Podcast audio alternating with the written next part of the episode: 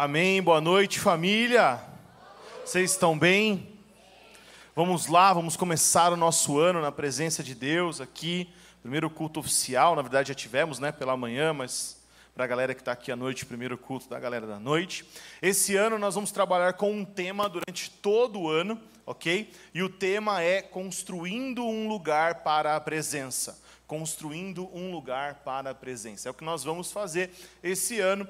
E este tema, construindo lugar para a presença, é um tema que norteia a criação, a fundação dessa casa, o motivo pelo qual ela existe desde quando o Desascope foi criado e até ele se transformar aí, né, ou dar vazão à família Desascope, a expressão de igreja, o pedacinho da igreja da qual nós fazemos parte, isso é um tema que nos norteia, que faz parte da nossa fundação, e é momento da gente voltar a esse ponto tão importante, igual falamos na conferência, né, Back to the Rock, né, voltar a esse fundamento. Então, nós vamos falar sobre construindo um lugar para para a presença. Como vai funcionar? Durante todo o ano, nós vamos trabalhar essa temática e vamos estar envolvidos com essa temática. Hoje, eu vou dar uma introdução a esse assunto, construindo lugar para a presença, e nos próximos dois meses, a nossa primeira série desse ano vai ser sobre o fundamento, ou os fundamentos pelos quais nós acreditamos que nós estamos é, construindo a partir desse entendimento, a partir deste objetivo que é construir um lugar para a presença. Então vamos lá, vamos para a palavra de Deus. Abra sua Bíblia em Romanos 8, 29 comigo, por favor. Romanos 8, 29. Enquanto você acha, eu vou pedir para você falar para mim um versículo de cabeça. Ó, deu um frio na barriga aí, não deu? Algumas pessoas acham que não são capazes, mas todos serão, vocês vão ver. Romanos 8, 29. Enquanto você abre aí Romanos 8, 29, fala comigo de cabeça, João 3,16. Porque Deus amou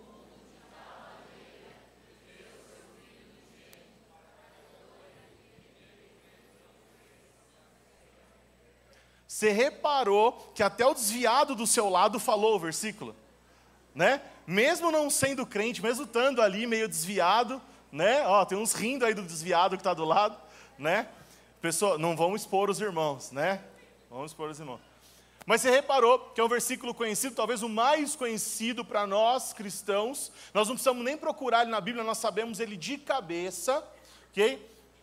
Por que, que esse versículo é importante? Porque ele é a revelação do envio do Filho de Deus que veio para nos salvar. Aleluia, glória a Deus por isso. Mas vamos ler Romanos 8, 29. Vamos ver o que, que diz aqui em Romanos 8, verso de número 29. Diz assim: ó, Pois aqueles que de antemão conheceu, ele também predestinou para serem conformes à imagem de seu filho, a fim de que ele seja o primogênito entre muitos irmãos. Olha que interessante, nosso versículo mais conhecido está falando sobre um unigênito, mas o versículo que eu acabei de dizer faz referência à mesma pessoa como o primogênito. O que aconteceu? O que aconteceu é que Deus enviou o seu filho para nos salvar, e neste processo de salvação, de morte e ressurreição, o unigênito se transformou no primogênito de muitos irmãos, aleluia.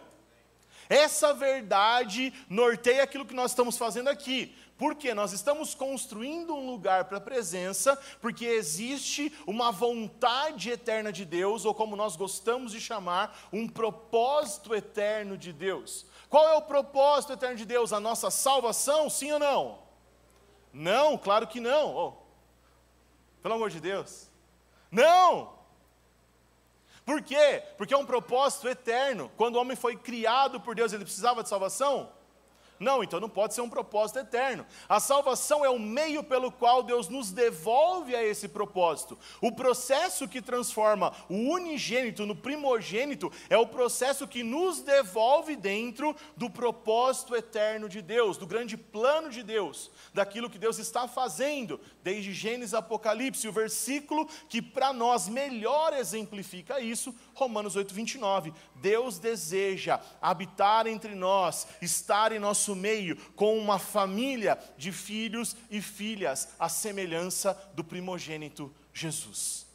Esse versículo baseia aquilo que nós acreditamos e tudo que nós viemos construindo ao longo desses últimos 11 anos enquanto ministério, enquanto movimento Desescope e nos últimos cinco anos como família Desescope. Nós estamos é, ganhando compreensão e externando essa compreensão de Deus a partir desse entendimento. Se você fosse explicar isso com uma frase, você poderia dizer: Deus deseja uma família com filhos e filhas parecidos com Jesus. Se você fosse dizer em uma palavra, você poderia dizer a palavra que foi identificada pelo próprio Cristo: Emanuel o Deus conosco. Em uma palavra, nós podemos resumir a grande vontade de Deus, de Gênesis Apocalipse. Ele deseja uma coisa: habitar em nosso meio, ser o pai dessa grande família. E nós queremos participar dessa família, nós queremos fazer parte daquilo que Deus está fazendo. Então hoje, nesta noite, eu vou compartilhar com vocês três perguntas a respeito desse assunto. Eu quero falar com vocês primeiro, por que construir um lugar para a presença? Segundo, o que não é um lugar para a presença de Deus? E terceiro, preciso recorrer à minha cola que eu já não lembro de manhã, já que estou ficando velho. Como construir um lugar para a presença? Então vamos lá. Primeiro, por que construir? Segundo, o que não é? E terceiro, como construir. Tranquilos? Vamos lá, podemos dar início ao nosso ano? Então, abra sua Bíblia comigo em Gênesis 1:1. Esse aí para você que está fazendo a nossa leitura anual tá fácil, né? Gênesis 1:1. Também o desviado que está do seu lado acha na Bíblia também, não tem problema, né? Até o final você vai se converter de novo.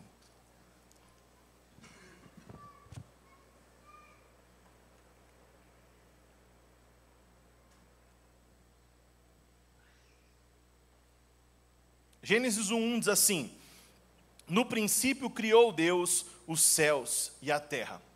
No princípio criou Deus os céus e a terra. Essa criação é muito importante. Você já leu essa história, muito provavelmente você vai ver. Durante seis dias, Deus criando todas as coisas, e no sétimo ele descansou, ou seja, desfrutou daquilo que havia criado. Porque o nosso Deus é um Deus onisciente, onipresente, onipotente, ele sabe todas as coisas, ele tem poder para todas as coisas, ele está em todos os lugares, mas ele decidiu intencionalmente habitar em um lugar. Ele decidiu vir até nós e se colocar fisicamente, presencialmente, em um ponto específico, em um lugar específico. Isaías 66 vai dizer que os céus são o trono de Deus e a terra é o estrado dos seus pés, ou seja, Deus toca essa terra. Mas, vai uma página para frente, ou duas talvez na sua Bíblia, em Gênesis 2,8, porque talvez uma coisa passou despercebida aos seus olhos durante a sua leitura aí anual, ou você que já é um crente mais antigo, já leu várias vezes a Bíblia, pode ser que esse texto tenha passado, porque a gente se refere a esse lugar de uma maneira e eu vou te apresentar no texto que ele é de outra. Gênesis 2:8 diz assim, ó: E o Senhor Deus plantou um jardim no Éden, na direção do Oriente, e pôs nele o homem que havia formado. O Senhor Deus plantou o jardim do Éden. Não, um jardim no Éden. Qual é a diferença? A diferença é que Deus pegou um jardim, criou um jardim, formou e intencionalmente colocou um jardim no lugar, e nesse lugar ele colocou o homem. Por quê? Porque esse jardim é a expressão do lugar da vontade de Deus, um lugar propício aqui na terra para abrigar a sua presença e o encontro da sua presença com o homem. Essa é a vontade de Deus. Deus criou o homem para se relacionar com ele, para que esse amor da Trindade fosse derramado em sua criação, porque ele quis, porque é a vontade dele. Ele desejou que fosse dessa maneira. Então, ele cria um lugar que nós vamos chamar de santuário, um lugar propício para a sua habitação, e ele cria um ser formado do pó da terra, da união da terra com o fôlego de vida, com um elemento celestial, com um elemento divino. Ou seja, o homem é a união entre céus e terra, porque ele foi criado para proporcionar a união entre os céus e a terra. O homem foi feito como sacerdote para habitar nesse lugar, nesse santuário, nesse local de encontro com Deus. Até aqui todo mundo pegou? Tranquilo? Beleza? Então vamos lá, você já sabe a história, você sabe que o homem pecou, que o homem foi afastado de Deus, mas Deus continua com o seu propósito eterno. Ele tem ainda o mesmo objetivo, o mesmo plano, ele deseja relacionamento conosco. Então ao longo da história você vai ver movimentos dessa situação. Por exemplo, Caim vai matar Abel e Deus dá um novo herdeiro para Adão, vai nascer sete e de sete anos, e então o nome do Senhor foi invocado novamente. Há um esboço de um relacionamento acontecendo. Depois foi gerando filhos e filhas, filhos e filhas, até que chega em Enoque. E a Bíblia diz que Enoque andou com Deus. E depois vai dizer também que Noé andou com Deus. Você sabe a história, pelo menos essa você sabe. A arca de Noé, passamos por uma nova era. Jesus, não, Deus, é, entendendo que a humanidade ali estava corrompida, matou todas as pessoas com um dilúvio, transportou a família de Noé. De Noé veio a descendência que hoje é de Abraão, e de Abraão Deus formou uma nação. E essa nação se transformou um pouquinho mais para frente no povo de Israel. Esse povo foi levado ao Egito, estou avançando na história aqui, hein? O povo foi levado ao Egito, foi escravizado depois de um tempo e foi liberto por uma pessoa chamada Moisés. E em Moisés a história continua. Por quê? Porque mais um pouco dessa revelação de Deus, ou da vontade de Deus, é dada a Moisés. Se você abrir em Êxodo 19, você vai ver que em Êxodo 19, Deus faz um convite para Moisés, para que Moisés externe esse convite para todo o povo. Deus deseja e expressa isso, que nós, ou que o povo de Israel seja uma nação sacerdotal.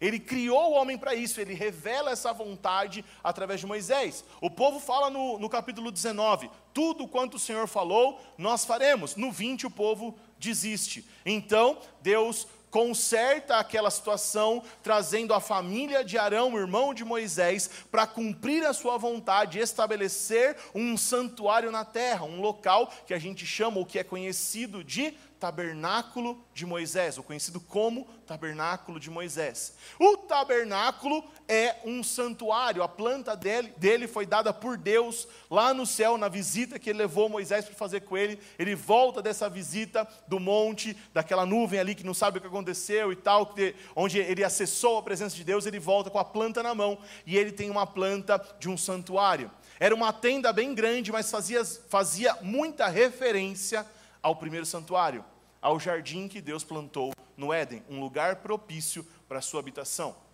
E a história continua, vez após vez, santuário após santuário. Os santuários conhecidos da nossa literatura, da nossa leitura bíblica, por exemplo, o tabernáculo de Davi, outro lugar que era uma referência para a habitação de Deus, outro santuário. Depois do tabernáculo de Davi, a gente conhece o templo de Salomão e os templos que vieram depois do de Salomão, porque houveram alguns templos nesse período. E depois o próprio Emanuel, como eu falei, Jesus era o tabernáculo ambulante. Lembra que a gente já leu várias vezes aqui, João capítulo de número 1, que diz que ele habitou entre nós, e essa palavra habitou no grego, no original, no hebraico original, ela significa tabernaculou, ou armou um tabernáculo, ou se transformou no santuário. Ele era um santuário ambulante andando em nosso meio, para que a presença de Deus pudesse ter um lugar para habitar. Depois disso, ele faz a revelação final e ele diz que através da igreja, a igreja seria o próximo santuário. Ele diz que agora, através da igreja, dessa construção feita com pedras vivas, não feita por mãos de homens, mas por pedras vivas, é que ele habitaria. Então, por que nós devemos construir um lugar para a habitação de Deus? Primeiro, porque essa é a vontade de Deus de Gênesis Apocalipse, ele deseja habitar entre nós. Segundo, porque nós fomos feitos para isso, você foi formado como sacerdote, sacerdote do Deus Altíssimo, como a união entre céus e terra, como aquele que é capaz de unir realidades espirituais com realidades terrenas. Você nasceu para isso. E é muito interessante porque o homem tem isso dentro do coração de um jeito tão forte que quando ele não se liga dessa maneira a Deus, ele vai se ligar a alguma outra divindade, que pode ser até o seu próprio umbigo, o seu próprio ventre.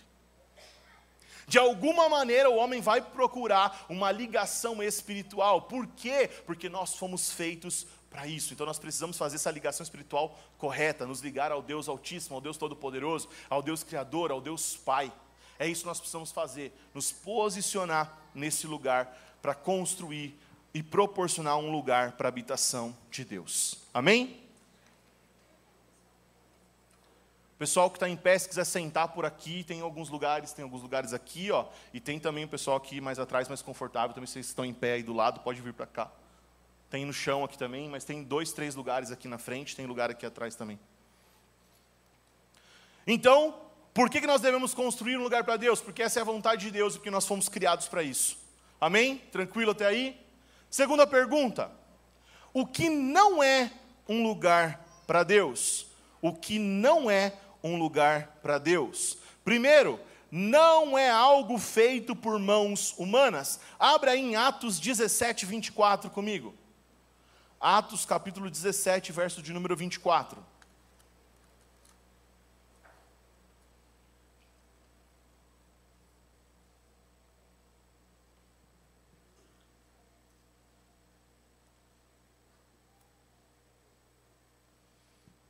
Para você ter um pouquinho de contexto, Atos 17, 24 está citando, é um trecho que cita uma pregação de Paulo, talvez uma das pregações mais legais, mais interessantes, mais é, inspiradoras que a gente tem registrada na Bíblia, porque ele aproveita uma oportunidade que surgiu ali para levar o Evangelho de uma maneira brilhante. Não é o meu foco aqui, eu quero só ler o que ele usou como um argumento, ou o que ele usou na sua argumentação. Atos 17, 24 diz assim. O Deus que fez o mundo e tudo que nele existe, sendo ele Senhor do céu e da terra, não habita em santuários feitos por mãos humanas. O que, que isso significa para nós hoje aqui? Que o fato de você ter saído da sua casa e vindo até esse local geográfico, na cidade de Bragança Paulista, não significa nada. Essas quatro paredes não têm poder algum, elas não representam nada. Por quê? Porque Deus não habita em templos feitos por mãos humanas. Quando você vem para cá, não tem nada de especial nesse lugar, é apenas um galpão. O que tem de especial nesse lugar não são as cadeiras, não é o telão, a luz, não é nada disso. São as pessoas que estão reunidas nesse lugar. O que acontece nesse lugar. Não há nenhuma mística no local em si, porque Deus não está aqui por causa do local. Não é o local que é sagrado. Não tem a ver com isso. Deus não habita em templos feitos por mãos humanas. Agora, note que interessante, porque essa mentalidade dessa construção ser uma construção na força do braço humano, proporcionada pela força humana, é o modus operandi de Satanás, que a gente chama de mentalidade babilônica, mentalidade de Babel. E você vai ver isso comigo em Gênesis capítulo de número 11. Volta lá para Gênesis. Gênesis capítulo de número 11. Olha que interessante também mais uma coisa que pode passar despercebido na nossa leitura e quando a gente põe atenção, a gente percebe algo muito maior do que parece. Gênesis 11, verso de número 3 diz assim, ó: E disseram uns aos outros: Venham, vamos fazer tijolos e queimá-los bem os tijolos lhe servirão de pedra e o betume de argamassa. E disseram: Vamos construir uma cidade, uma torre, cujo topo chegue até o céu, e tornemos célebre o nosso nome, para que não sejamos espalhados por toda a terra. Pause. Eu não sei se você sabe ou se você já olhou para esse versículo dessa maneira, mas essa é talvez a maior expressão de rebelião contra Deus. Porque tudo que eles estão dizendo e fazendo nesses trechos aqui é exatamente o oposto de tudo que foi proposto por Deus. Por quê? Porque Deus tinha uma cidade, eles quiseram construir a sua própria cidade.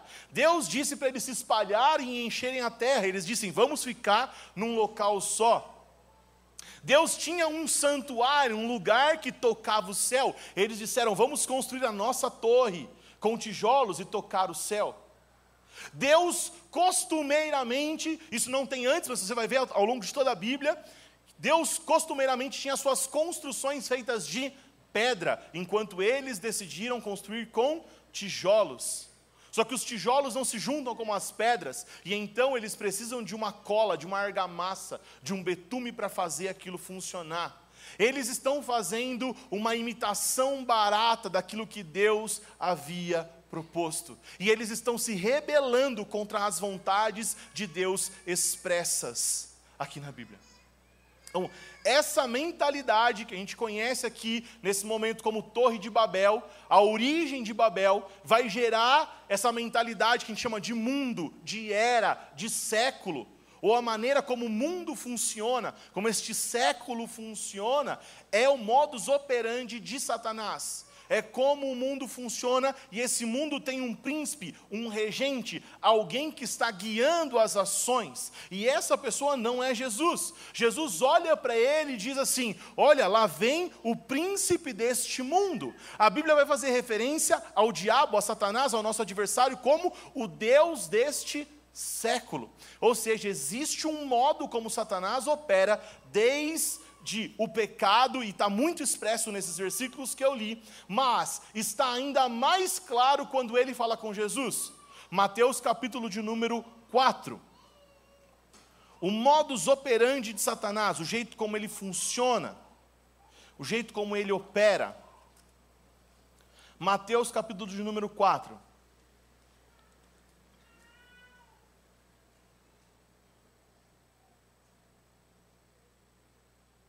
Só para você ter também um contexto, Jesus acaba de ser batizado, João batiza Jesus no Jordão, o céu se abre, a pomba desce, o Espírito Santo vem na forma de pomba e Deus fala: Esse é o meu filho amado em quem eu tenho prazer. Jesus havia, não havia ainda feito nenhum milagre público, mas Deus já declarava a sua paternidade sobre Jesus, já expressava que ele era um filho amado, que ele era um filho que dava prazer ao nosso Deus. Então, vem o capítulo de número 4.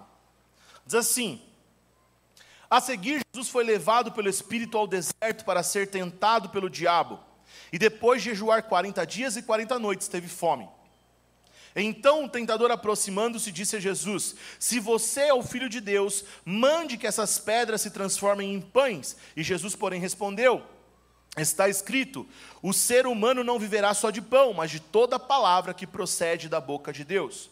Então o diabo levou Jesus à cidade santa, colocou sobre o pináculo do templo e disse: Se você é o filho de Deus, jogue-se daqui, porque está escrito: Aos seus anjos dará ordem ao seu respeito, e eles o sustentarão nas suas mãos para que você não tropece em pedra alguma. Jesus respondeu: Também está escrito: Não ponha à prova o Senhor seu Deus.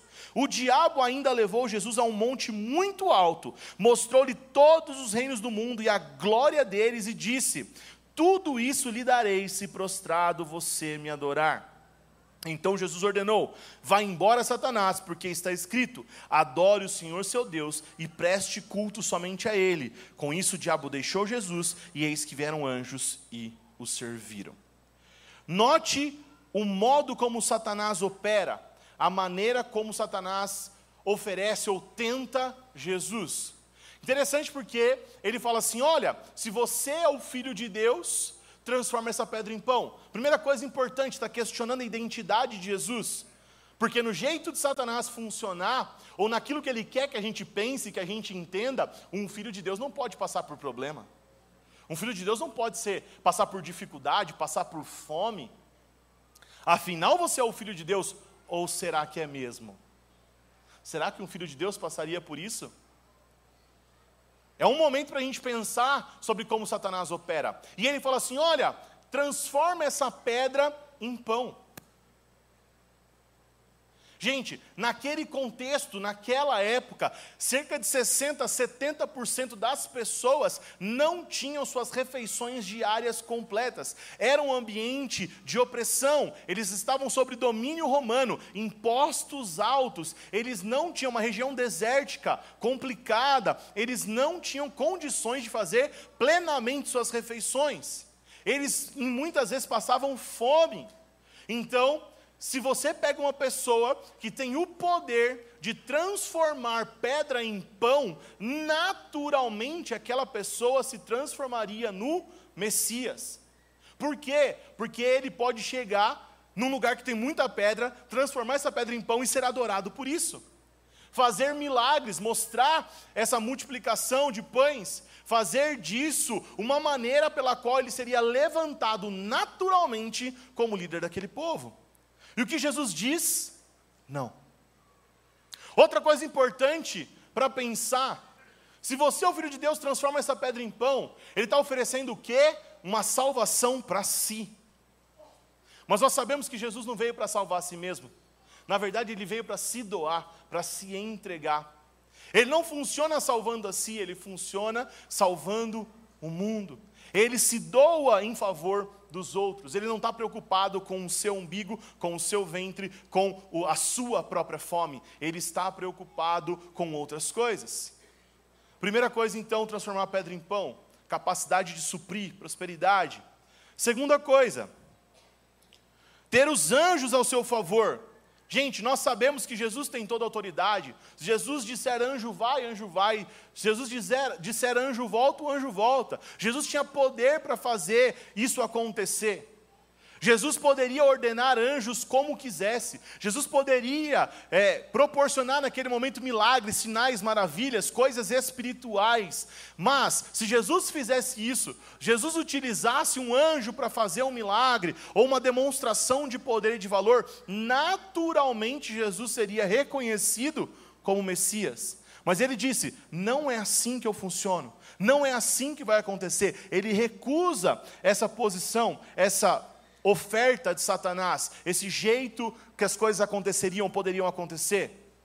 Terceira coisa, Jesus é levado num lugar alto e é oferecido para ele os reinos desse mundo. Deixa eu te falar uma coisa: em momento nenhum a Bíblia fala que Satanás estava mentindo ou fazendo algo do tipo. Os reinos desse mundo são dele, estão com ele temporariamente, até que o Cristo se manifeste e venha dominar sobre todas as coisas. Então Cristo sabe quem ele é, sabe o tempo das coisas acontecerem, sabe que naquele momento, de fato, os reinos estão sob o domínio de Satanás, mas ele sabe que ele virá para governar sobre todas as coisas. Ele consegue ver o eterno, ele consegue saber saber o que está acontecendo, ele não precisa de uma ajuda para ser posicionado como líder. Não precisa de uma força para externar o seu poder, a sua posição, a sua autoridade, a sua liderança. Agora, olha que interessante. Muitas vezes, no nosso ambiente cristão, naquilo que nós chamamos de igreja, o convite é: venha, vem aqui, Aqui você vai prosperar. Aqui o pão não vai te faltar. Se você é filho de Deus, você não pode passar por isso. Um filho de Deus passando necessidade, não. Venha para a campanha da vitória, do milagre, do, da sete segunda-feira, da maravilha sublime. Ou então você vem para o culto do milagre poderoso do arcanjo Miguel, e você canta: Tem anjos voando nesse lugar. Não é? A gente não canta. Então você vem para o lugar, você se doa no lugar e fala: Não, você é cabeça e não é cauda. Você tem poder, você vai dominar sobre todas as coisas. Parece que o que a gente oferece enquanto igreja é aquilo que Jesus recusou.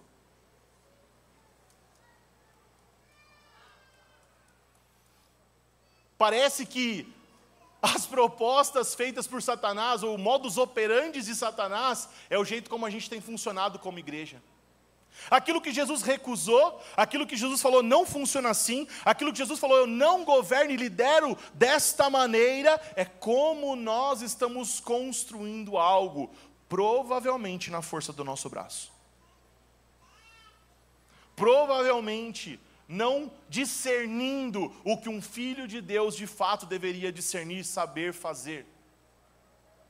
Gente, eu não estou dizendo que essas coisas não acontecem.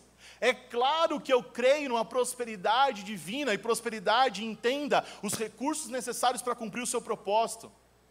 Não faltarão recursos para você viver o seu propósito, pode ficar tranquilo.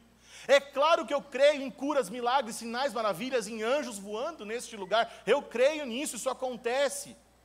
É claro que eu creio que nós estamos influenciando, estamos em posição de liderança, estamos de fato dirigindo as coisas e fazendo o nome de Deus ser glorificado através disso, mas nós não utilizamos essas coisas para dominar sobre os outros.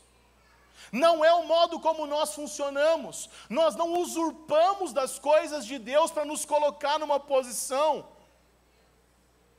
Nós não podemos aceitar isso como algo normal. Nós não podemos entender ou mudar o nosso jeito, funcionar como Satanás propõe. Nós precisamos saber, como Jesus, quem nós somos. E muitas vezes um filho de Deus vai passar dificuldade. E muitas vezes o milagre que você ora não vai acontecer porque ele não precisa acontecer. O que você mais precisa já aconteceu. Jesus veio e morreu na cruz do Calvário dois mil anos atrás, te devolveu à família de Deus, te devolveu ao plano de Deus, te salvou, te colocou de volta na posição que é a maior posição. Não há reino e domínio nesse mundo que seja maior do que a sua posição de filho de Deus. O que mais nós queremos? Será que nós vamos nos dobrar aquilo que é a oferta de Satanás para nós enquanto igreja? Deixa eu te falar uma coisa. Nada feito no braço, na força humana, construído com tijolos, nenhuma torre de Babel vai ser capaz de fornecer um lugar para a presença. E deixa eu aproveitar para falar uma coisa. Eu não estou dizendo que todo mundo que faz ou fez algo parecido com isso não é filho de Deus. Eu não estou dizendo que isso não são coisas importantes que podem acontecer.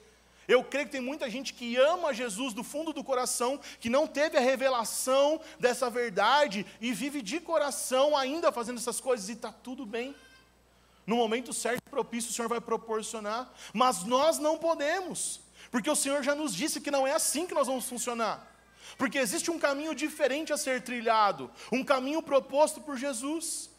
Então, o que não é construir um lugar para a presença de Deus um lugar feito com as nossas próprias mãos, um lugar feito, um templo feito para adorar um Deus que de repente ou provavelmente é o meu próprio ventre. Ou então um lugar onde Deus é o gênio da lâmpada, o Deus é o próprio ídolo. Deus é o próprio ídolo, Deus pode ser o próprio ídolo. Quando nós não entendemos o jeito como as coisas funcionam. Não há espaço para um lugar feito com mãos humanas não é um lugar construído para a presença de Deus. Segunda coisa, segunda coisa, o que não é construir um lugar para a presença de Deus? Um culto avivado não é um lugar construído para a presença de Deus. Gente, um dos cultos mais avivados da história, o sonho de todo pastor, de todo pregador, Elias com os profetas de Baal. Imagina ser um cara contra 400. Aí os caras tentam lá e tal, e não acontece. E aí ele vai e chama o, o, fogo de Deus, e o fogo vem, mas não é o fogo que você está pensando, é o fogo de Deus. E ele vem o fogo do céu e lambe a água. Ele vem sobre o altar. É o culto, é um culto quente de verdade. Um culto inflamado, poderoso. Ele vence os seus inimigos ele desafiou seus desafetos, ele mata todos os seus inimigos, ele vence e ele promove um dos cultos mais avivados da história, com fogo vindo do alto céu. O próprio Deus mandou o fogo para mostrar que ele estava naquele lugar, e quando ele sai daquele avivamento, ele vai para a caverna e entra em depressão. Por quê? Porque, embora um culto avivado seja bom, Embora um culto avivado seja importante, embora um culto avivado seja parte daquilo que nós desejamos construir, ele não representa no seu todo um lugar para a presença de Deus. Pode até haver uma manifestação de Deus, como houve, uma manifestação poderosa, mas ele sozinho não é capaz de compreender o todo, entende? Outro culto avivado, maravilhoso, caminho de Emaús. Lucas 24, se eu não me engano, verso 13, deixa eu pegar minha cola. Lucas 24, do 13 até o 53, tem a descrição do caminho de Emaús. Dois discípulos voltando para casa, decepcionados. Durante três anos eles tinham depositado a sua fé em algo. Havia um tal de Jesus de Nazaré que se, de, se, dizia, se proclamava o Messias, mas a esperança desse Messias morreu, foi crucificado e eles não conseguiam entender o que tinha acontecido. Eles voltavam, cabisbaixos para sua casa, sem compreender o que havia acontecido. Um homem se aproxima e começa a conversar com eles, e a pregação do cara era tão boa que o coração dos caras queimava mas mesmo numa pregação sublime, feita pelo próprio Jesus, não foi capaz de revelar a presença. A pregação é muito importante, a pregação é parte do todo, mas ela sozinha não é capaz de compreender o lugar da habitação e de revelar o Cristo. Mesmo coisas de Deus e para Deus podem não ser capazes de construir um lugar para a presença. Talvez você veio aqui no terceiro problema. Qual que é o terceiro problema? Terceira coisa que não é construir um lugar. Não é construir lugar aquilo que eu acho que é ou aquilo que eu espero que seja. Aquilo que eu acho que é ou que eu espero que seja. Sabe, a gente está ficando velho. Eu congrego desde que eu tenho seis anos de idade, eu estou com 36, são 30 anos, praticamente todos os domingos da minha vida nesse lugar. Não exatamente fisicamente nesse lugar, em vários lugares que eu já passei. Várias expressões da igreja do Senhor. E quando você vai ficando durante 30 anos na igreja, você pode se tornar um sommelier de culto, né? Um jurado do Masterchef, né? A banda está tocando e você fala assim: "Não, hoje a banda foi nota 7. Eu acho que o baterista deu uma atravessada ali de leve, né? A moça estava cantando ali, começou a pular, fiquei preocupado, eu perdi a benção ali que ela estava grávida, né? Misericórdia. Nota 7 para o louvor hoje. Vai. Né? Aí o pregador, primeiro que eu vim esperando o Douglas, já veio o Thiago, já decepcionou, já nota de corte já foi lá embaixo. Nós nos tornamos sommelier de culto, a gente vem para avaliar o que está acontecendo. A gente vem para dizer o que foi bom ou não foi bom. A gente vem com expectativas. Deixa eu te falar uma coisa. não é para você que está sendo feito esse culto aqui. Esse culto tem uma audiência de um homem só, e não é você. Então, se você não gostou do culto, sinto muito, mas também está tudo bem que não era para você. Oh, mas eu queria o Douglas. Então, sinto muito. É o que tem para hoje. Gente, nós estamos nos tornando pessoas que esperam coisas. Gente, isso aconteceu com Elias. Elias, um dos maiores profetas da história, um profeta de Deus que viu o que Deus queria, que fez o que Deus mandou, que fez o culto, talvez um dos mais avivados da história, ele olha para o eterno de Deus e projeta a sua expectativa de futuro. Elias achava que as coisas iam acontecer do jeito que ele pensou na cabeça dele, mas Deus não tem um compromisso com aquilo que você pensou, mesmo que ele tenha revelado para você. Porque a revelação de Deus não é uma previsão de futuro, é uma revelação do eterno, que você pode se apropriar e viver agora. Entende? Então, muitas vezes nós recebemos palavras proféticas e nós esperamos que seja aquilo que a gente imaginou. Pensa num cidadão frustrado por Deus. Todas as palavras proféticas que eu me lembro da minha vida, eu imaginei que seriam coisas que não foram. Nessa última estação, nesses últimos dois anos, Deus zoou comigo. Tudo que Ele me deu como palavra, falou: agora é, não é. Agora vai, não foi e nem irá. Por quê? Porque Deus não tem um compromisso com aquilo que eu acho que vai ser. Deus está me revelando o eterno. Eu posso entrar na eternidade dele ou não. Eu posso participar daquilo que ele está fazendo.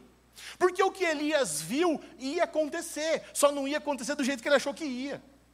O que Elias viu aconteceu, só não aconteceu do jeito que ele esperava que fosse. Então, uma igreja não é um lugar para você, para corresponder às suas expectativas.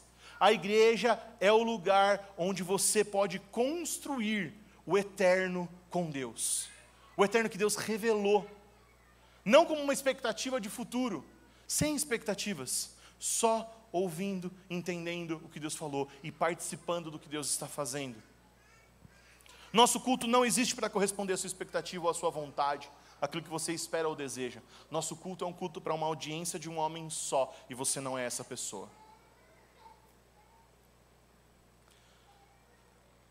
Terceira coisa, depois que a gente já descobriu por que nós estamos construindo um lugar, e depois que você já entendeu o que não é um lugar, vamos falar sobre como construir um lugar para a presença. E aí a gente volta para Romanos 8, 29.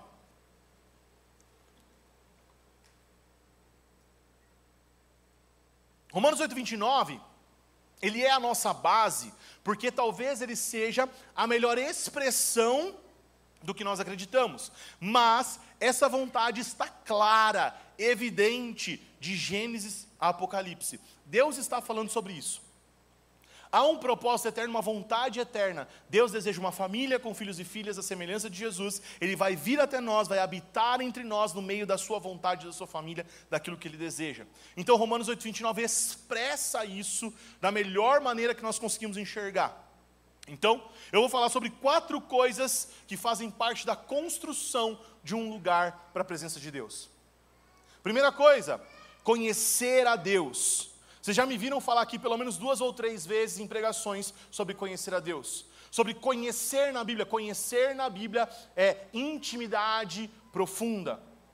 Você é antigo como eu, você já leu na sua Bíblia, não existia NVI, NVT, um monte de NV era Adão conheceu a Eva, ou seja, Adão se relacionou de forma tão íntima e profunda com Eva que gerou um filho, que deu um fruto. Quando eu falo conhecer a Deus, estou falando de conhecer num nível de intimidade profunda. Como que nós podemos fazer isso? No nosso devocional, na nossa vida com Deus, no nosso quartinho, mas também fazemos isso de forma pública, quando adoramos junto com a banda, quando nós viemos aqui, quando nós uh, vi, vamos vir aqui na sala de oração, nós estamos nos relacionando intimamente com Deus. Para quê, gente? Para exper experimentar hoje um pedacinho da eternidade. Lembra que eu já falei para vocês sobre Davi? Davi era tão íntimo de Deus que ele conseguiu olhar para o céu, Salmo 110, e ver aquilo que nós ansiamos ver. Nós cantamos aqui: rasga o céu e desce. Davi viu o céu rasgado. Ele olhou e viu o Senhor ao lado do Senhor. Ele viu o Messias que viria para governar sobre todas as coisas. Davi pisou na eternidade. Por quê? Porque ele tinha um conhecimento profundo de Deus. Ele entendeu Deus de um jeito onde ele correspondia às suas vontades. Segunda coisa, saber a sua vontade e fazer a sua vontade. Eu não sei se eu já contei para vocês, mas esse ano, ou o ano que passou, final do ano, eu tive cinco dias fora numa missão. Eu fui para Ipu, no Ceará, 400 quilômetros de Fortaleza, um lugar é, de sertão, uma base missionária que estava sendo plantada por uns amigos meus, e eu fui lá servir essa missão durante cinco dias, e em um desses dias, Deus falou comigo de uma maneira muito profunda, muito especial. Estava num lugar alto assim, orando e olhando para todo o sertão ali, quando Deus me acertou com uma flecha. A palavra de Deus veio e entrou no meu coração de um jeito. E sabe o que Deus me revelou? Aquilo que ele já havia falado todas as outras vezes. Sabe por quê? Porque nós não precisamos de uma revelação nova enquanto não estamos fazendo aquela que Deus já mandou. Às vezes a gente está atrás de revelação em revelação. Às vezes a gente está atrás de pregador em pregador. E vem aqui, e vai lá, e vai colar e na internet tem um monte melhor do que nós. Você está atrás de algo novo mas você não está vivendo aquilo que Deus já te revelou. O Senhor já comunicou a vontade dele para nós. Esta série é um relembrar da vontade de Deus para nós, que já foi expresso anos atrás. Nós só estamos fazendo aquilo que nós já sabemos que é a vontade de Deus, nós nem precisamos de nada novo.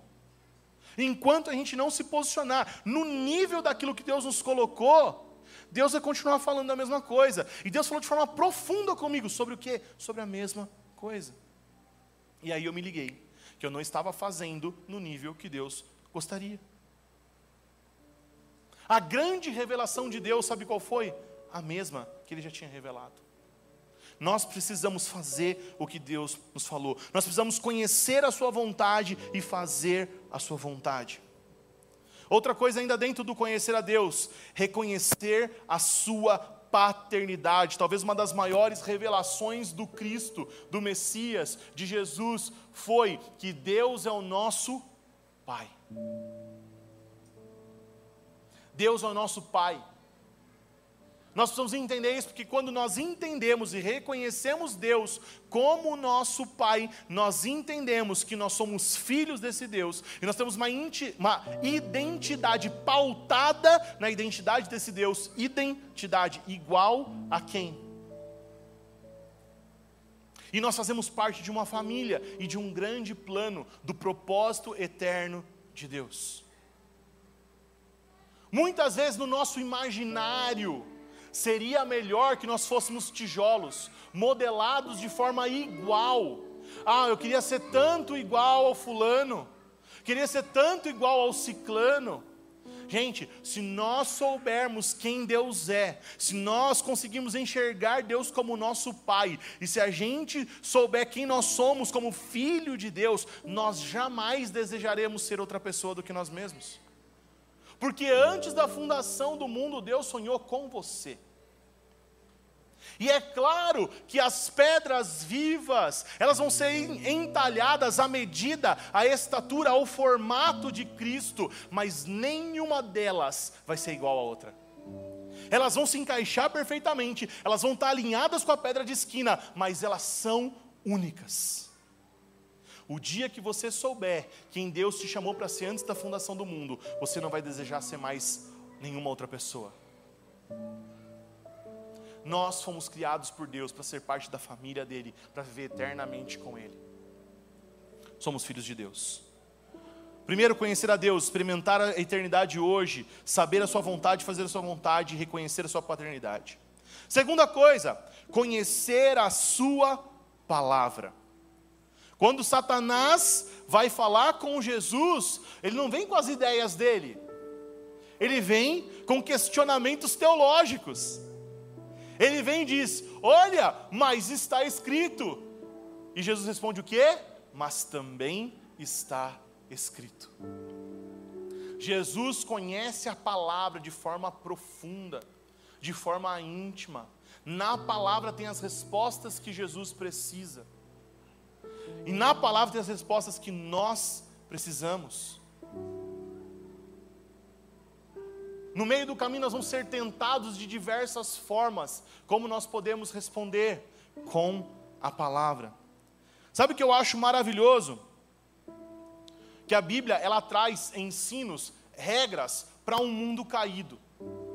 E esse mundo caído é governado, gerido por Satanás, por enquanto. Então a Bíblia traz ensinamentos para esse funcionamento, para o seu funcionamento neste mundo que é caído. E aí eu gosto como Jesus fala, ele fala assim, ó, ouviste o que disseram, olho por olho e dente por dente. Pause. Ouviste o que disseram? Não, é a Bíblia que diz. Mas ele continua dizendo: Eu, porém, vos digo: aquele que te der um tapa na face, ofereça também a outra. Entende que Jesus, ele traz um caminho superior, um caminho mais excelente, o que eu estou dizendo é que se você fizer olho por olho dente por dente, está tudo bem. É bíblico.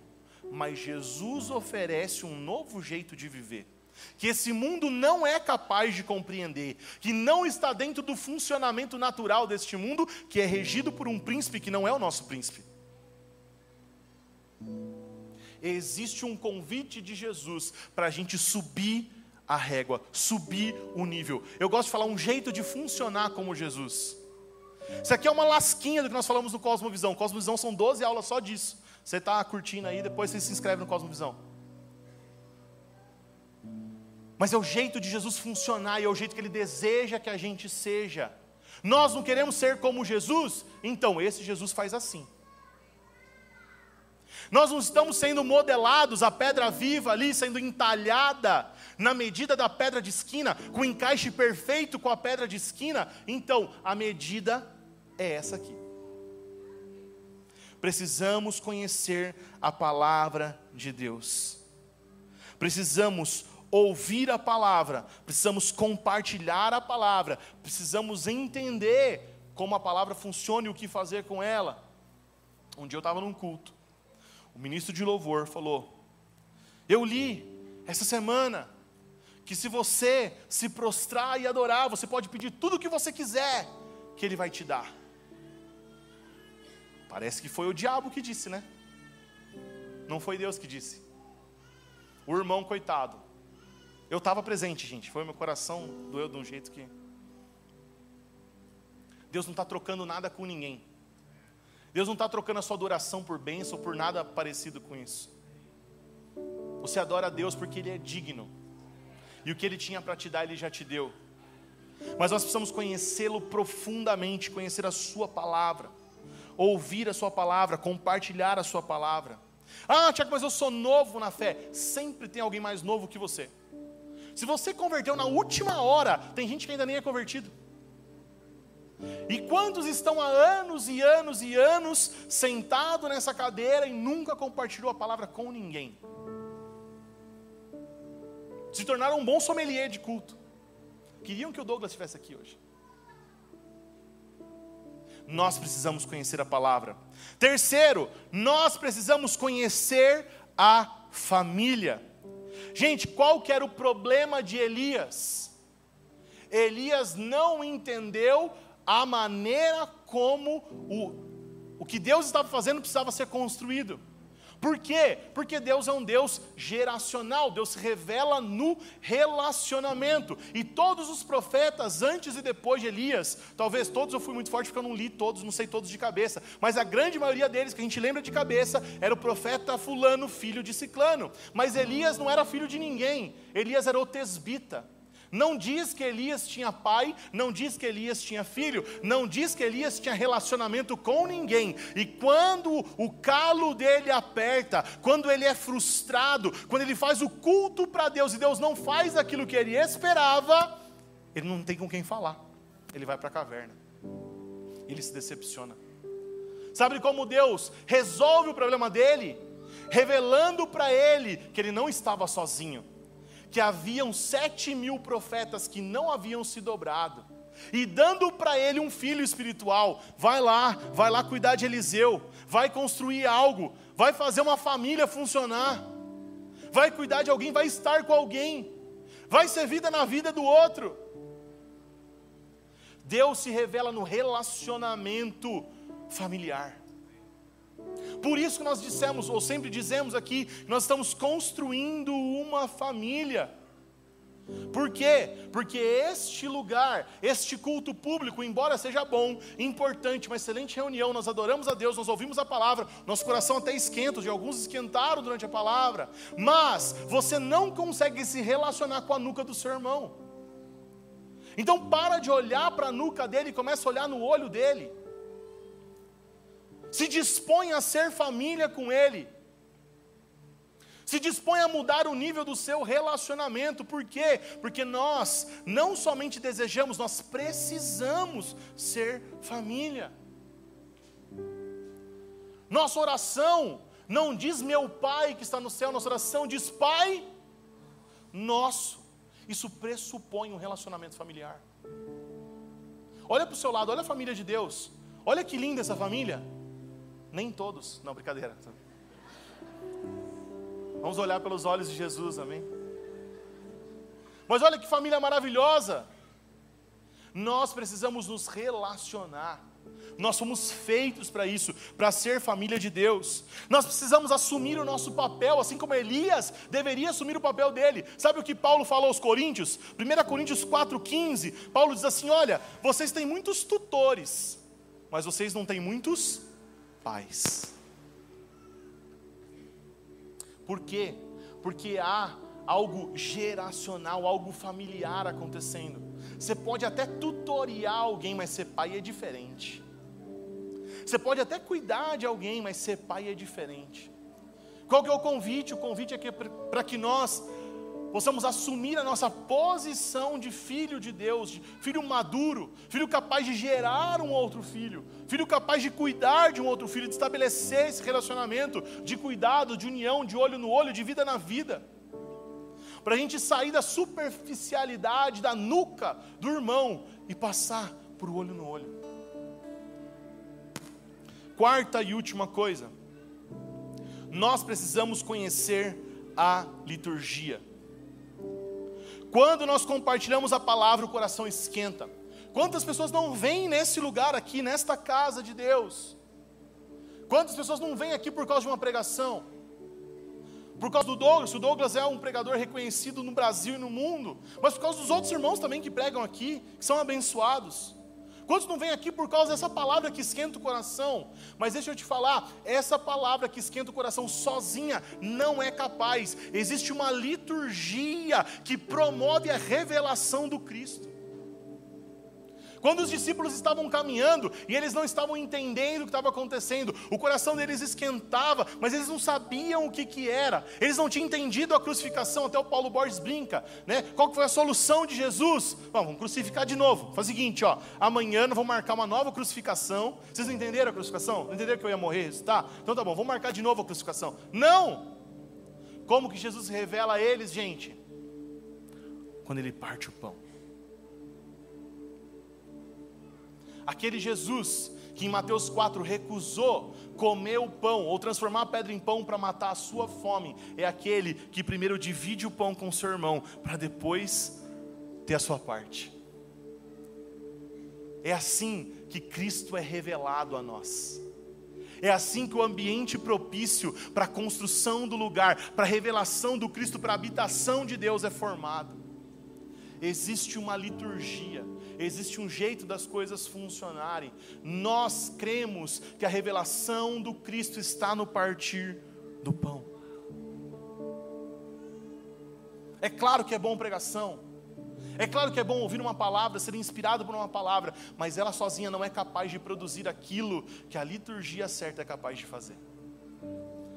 Ela não é capaz de revelar o Cristo tão poderosamente quanto um partir de pão quanto à compreensão do que compõe Cristo sendo partido por nós, sendo moído por nós, morrendo pelos nossos pecados, ressuscitando para nos devolver a família de Deus. É maravilhoso isso, gente. É maravilhoso. Eu sei que a grande maioria das pessoas que vem aqui, domingo após domingo, está à procura de um culto bom. Mas um culto bom não significa um lugar de habitação. É claro que nesses domingos nós fomos visitados, nós somos visitados pela presença de Deus, mas nós desejamos mais. Nós não queremos somente uma visitação, mas nós queremos nos transformar num lugar da habitação do nosso Deus, um lugar onde Deus venha e fique. Ele está aqui hoje, eu creio nisso. Nós podemos experimentar um pouco dele, mas nós queremos mais. Por quê? Porque nós sabemos que essa é a vontade dEle. Nós sabemos que Ele deseja isso de nós. Nós sabemos que Ele nos fez para isso. Fomos criados para isso. Por isso, intencionalmente, nós estamos partindo o pão nas casas, pois nós desejamos corresponder à Sua vontade porque nós entendemos que há um nível de relacionamento superior do que a nuca do seu irmão, e não que seja errado partir o pão aqui, é maravilhoso, só que nós estamos dando um recado, nós cremos que a construção de uma família, de um relacionamento que abriga a presença de Deus, tem que ser mais profundo. Por isso nós pegamos nosso maior sacramento e levamos para um ambiente de intimidade. Aqui, embora seja um bom ambiente, jamais será um ambiente de intimidade tão profunda quanto o que nós conseguimos nas casas. Por isso nós estamos fazendo o que nós estamos fazendo. Nós cremos na comunhão dos irmãos de casa em casa. Nos DNAs, mas não somente nos DNAs, em qualquer reunião, onde dois ou três estejam reunidos no seu nome. Onde Cristo pode ser revelado num partir de pão. Nós cremos que, como igreja e como família, juntos, nós podemos construir um lugar para a habitação de Deus, um lugar para abrigar a sua presença.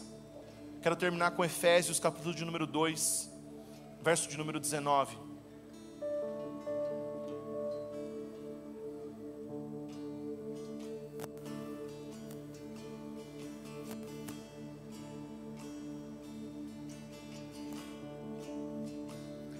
Efésios 2,19 diz assim: Assim vocês não são mais estrangeiros e peregrinos, mas concidadãos dos santos e membros da família de Deus edificado sobre o fundamento dos apóstolos e profetas, sendo Ele mesmo Cristo Jesus a pedra angular. Nele todo edifício bem ajustado cresce para ser um santuário dedicado ao Senhor.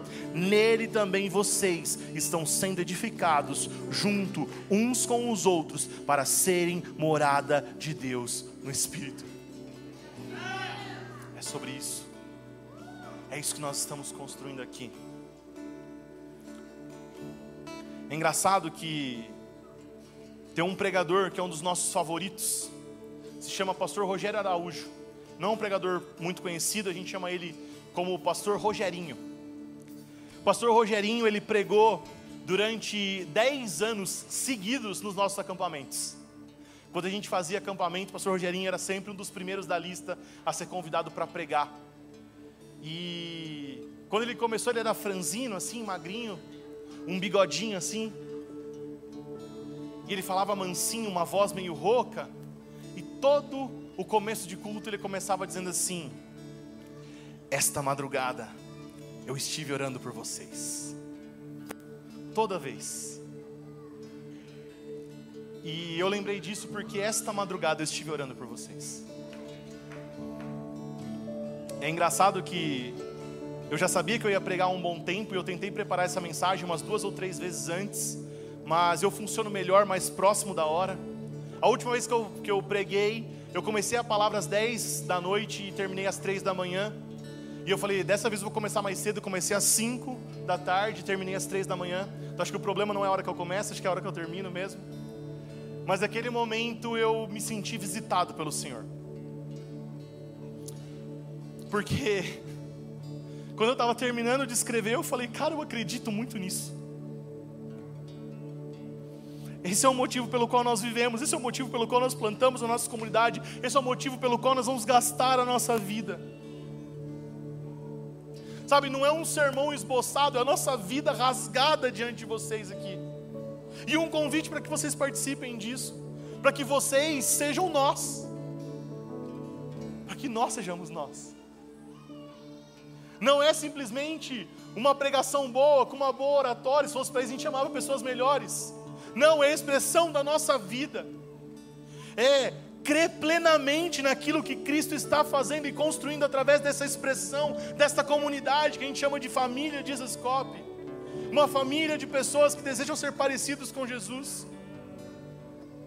Não que nós já tenhamos alcançado, mas nós desejamos do fundo do nosso coração viver essa palavra, viver essa verdade, dar a nossa vida para fazer isso aqui acontecer, cara. E nós vamos dar tudo, nós vamos nos entregar por inteiro.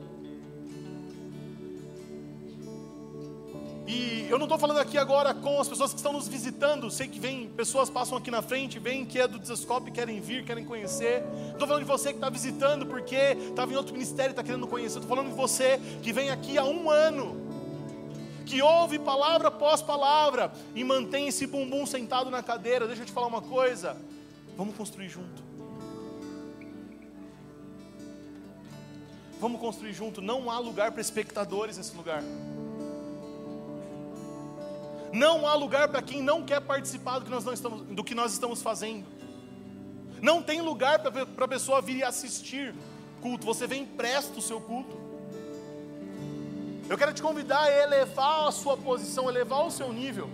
Talvez até hoje você pulou de galho em galho, de igreja em igreja, da melhor pregação em melhor pregação, do hype, do hype, do hype. Talvez você chegou aqui e está aqui durante um tempo. E nesses cinco anos nós estamos falando sobre ser família, sobre construir algo, mas deixa eu te falar uma coisa: mude a sua posição nesse momento.